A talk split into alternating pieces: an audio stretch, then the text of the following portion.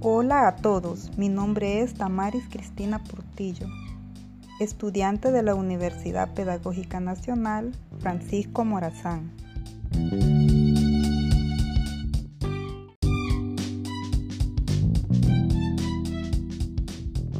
El propósito de mi primer podcast de la clase de Psicología del Aprendizaje es para hablarles precisamente sobre qué es el aprendizaje.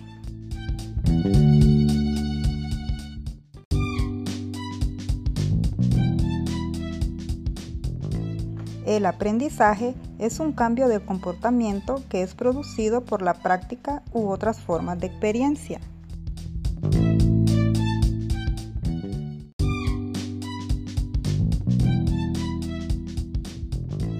Una persona aprende cuando con cierta permanencia sabe cosas que desconocía, cuando hace cosas nuevas o cuando tiene aptitudes distintas. Algunos ejemplos de cuando las personas aprenden son que adquieren información verbal, habilidades intelectuales, estrategias cognitivas, actitudes y habilidades motoras. El aprendizaje es un proceso que compartimos con otras especies. Los humanos nos caracterizamos por tener comprensión sobre lo que aprendemos y por darle un significado.